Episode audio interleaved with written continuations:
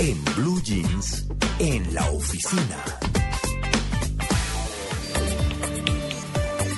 Bueno, 8 y 49 minutos de la mañana. ¿Le Señor. atraveso mi caballo un momentico?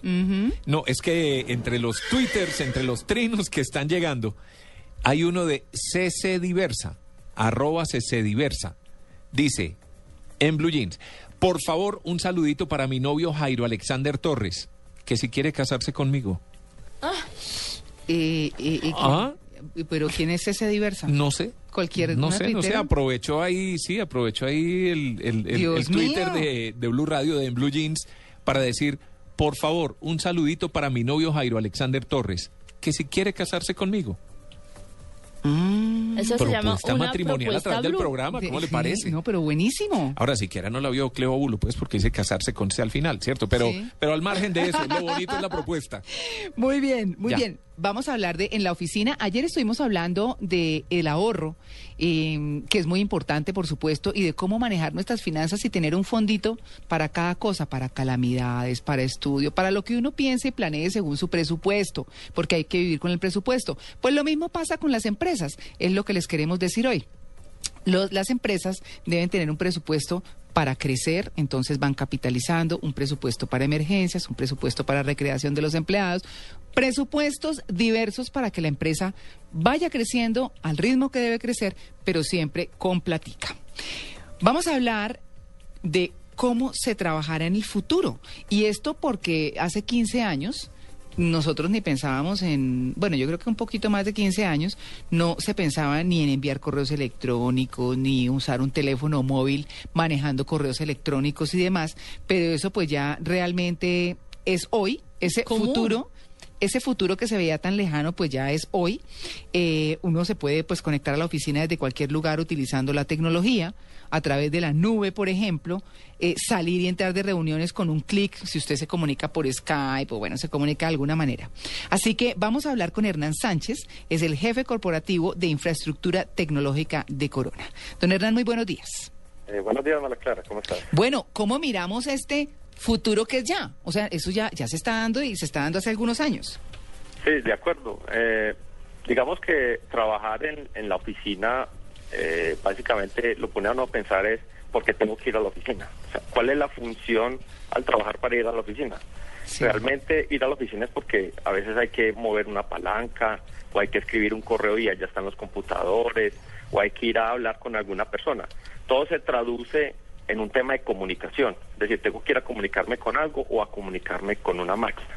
Entonces resulta que hoy en día la- el tema de las telecomunicaciones pues, ha estado avanzando bastante y encontramos en el mundo eh, facilidades de comunicarnos a través de la telefonía celular, a través de, los twitters o el internet que está en todas partes. Hoy se va usted para un parque cualquiera, un- por ejemplo allá en Bogotá el Parque La 93 o en Medellín al Parque Lleras, y usted encuentra muchos sitios donde encuentra eh, redes inalámbricas disponibles para que usted siempre esté conectado. Entonces Claro. empieza a revalorarse el tema de yo sí necesito desplazarme para poderme comunicar. Hoy en día el uso de los celulares, digamos en Colombia hay más celulares que personas. Entonces eh, empieza en el futuro a, a replantearse el tema de es necesario mi desplazamiento a la oficina. Yo no ne- de pronto no necesitaría ir hasta la oficina, ¿cierto? Entonces, eso es lo que está evolucionando y está pasando hoy en día, eh, donde las empresas empiezan a decir, eh, posiblemente si las personas no vienen hasta la oficina, no requerimos tantos espacios dedicados a que las personas se ubiquen acá. Y es precisamente relacionado con lo que mencionas de cómo eh, ayudar a la economía de las empresas. Bueno. Ese es básicamente uno de los, de los puntos eh, importantes del futuro. Ahí es donde surge pues todo este concepto de la telepresencia y el business world. Hay otro tema que también es importante y es el tema que tiene que ver con eso que está desarrollando, que a uno le parece una mentira, el Instituto Tecnológico de Massachusetts. Es un prototipo llamada, llamado Sixth Sense. Y dicen que es una prenda eh, dispositiva que convierte al mundo que lo rodea en una computadora. Por ejemplo, usted quiere escribir un correo electrónico, proyecte un teclado en el aire y comience a escribir. Necesita navegar por Internet, aparece una pantalla donde usted puede navegar con pequeños gestos. ¿Qué tan lejos estamos de ver eso aquí en Colombia? Eh, no, estamos completamente cercanos. De hecho, no sé si conocen las consolas de juego, la Xbox.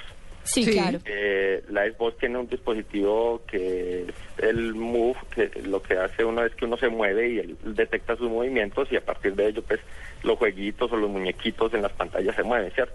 Ajá. Pues esos mismos dispositivos, si estuvieran rodeados en nuestras casas, pues llenos de estos dispositivos de cámaras de, de visualización, o en las calles, o en cualquier parte donde estemos, cualquier movimiento gestual que nosotros realicemos, él lo va a interpretar y va a entender esas, eh, esas acciones.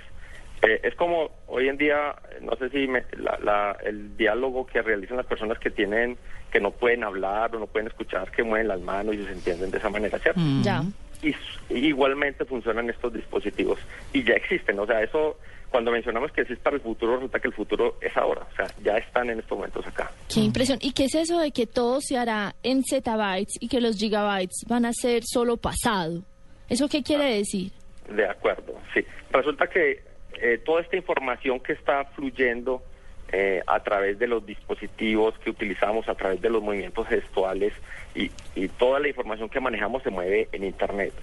Cuando millones de personas hacen movimientos, envían correos, envían información, o cuando millones de dispositivos envían información de retroalimentación a las máquinas, pues toda esa información de alguna manera se tiene que utilizar para eh, generar análisis de datos. Para poderla utilizar, pues hay que almacenarla en algún lado. Es tanta la información que ya los gigabytes se quedaron corticos. Entonces Ah. empezamos a, a- a manejar otras unidades de, de almacenamiento, un- unidades como de crecimiento de datos. Por ejemplo, gigabyte es 10 a la 9 eh, unidades de datos. Ajá. El terabyte, que hoy se escucha mucho el terabyte, estamos hablando de 10 a la 12, o sea, un número 10 con 12 ceros Ush. ahí a la derecha de datos disponibles. Dicen Es- suficiente para 36 mil millones de años en video HD, imagínense. Yo tengo una... es el, eh, pero estamos hablando del zettabyte. Resulta que ya estamos hablando también del yottabyte. Uf, Eh, que no. el yottabyte es más o menos, eh, si hablamos en, en términos de teras, el yottabyte puede ser eh, un billón, o sea, un millón de millones de terabytes. Hay una cosa que me parece impresionante y es eso que dicen que ya los compañeros de trabajo serán avatares, así como, como en las películas de los niños, que en vez de que la cara aparezca en la pantalla de una computadora cuando usted realice una teleconferencia, por ejemplo, cuando usted me dice, Natalia, hagamos una reunión por Skype, Mm. lo que le va a aparecer es un avatar en 3D mío. Pues porque Microsoft ya está trabajando en esta tecnología de telepresencia holográfica que usa María Clara Tito Amalia cámaras infrarrojas para crear un holograma de un usuario remoto en 3D para hacer reuniones cara a cara, por ejemplo, para hacer el programa. Pero nosotros hemos hecho reuniones así. Claro. ¿Cierto? Cuando, Pero pues, con imagínese que ya yo sea como un robot, que yo me parece como un robot en Sí. 3D, Amalia, como, y podemos así hacer el programa de radio sin venir, cada uno, por ejemplo, desde la casa. Con los tornillos bien puestos. Imagínese, ¿ah? Eso Sí. sí, eh, ah, pero da como miedo. Mm, Uno no, ya no ve Sí, De hecho, aquí en Blue trabajamos mucho así, ¿no? Eh, en Blue Jeans lo hacemos muy vía correo electrónico, muy vía Skype. Sí. Trabajamos, pues, Amalia que está en Medellín, Natalia cuando está viajando, eh, la comunicación permanente que mantenemos con Carito para estar organizando los temas, los invitados, todo.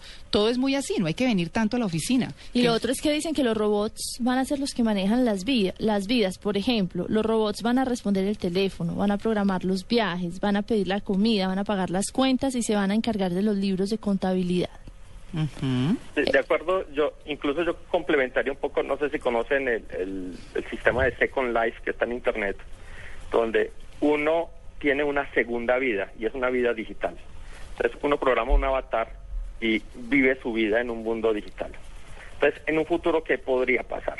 Podría pasar que estas máquinas o estos avatares virtuales que están en un mundo digital tuvieran inteligencia artificial y pudieran ser nuestros robots del futuro.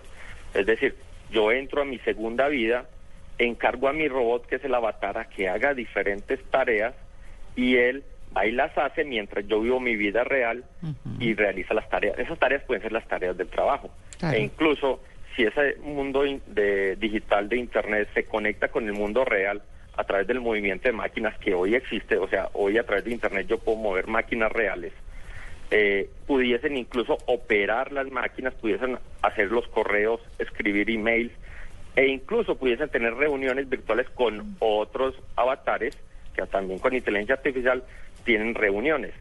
Ahora, nos llamarían a nosotros en el caso en que llegue un punto donde haya que tomar decisiones donde definitivamente uno sí tiene que intervenir. Pero digamos que el trabajo se convirtiera en un trabajo virtual. Yo no tendría que ir a la oficina, no tendría que estar en el sitio, no tendría que hacer las actividades, sino que mi robot virtual las podría desarrollar todas. Bueno, pues ahí está el tema, ¿no? Lo que estamos viendo hoy.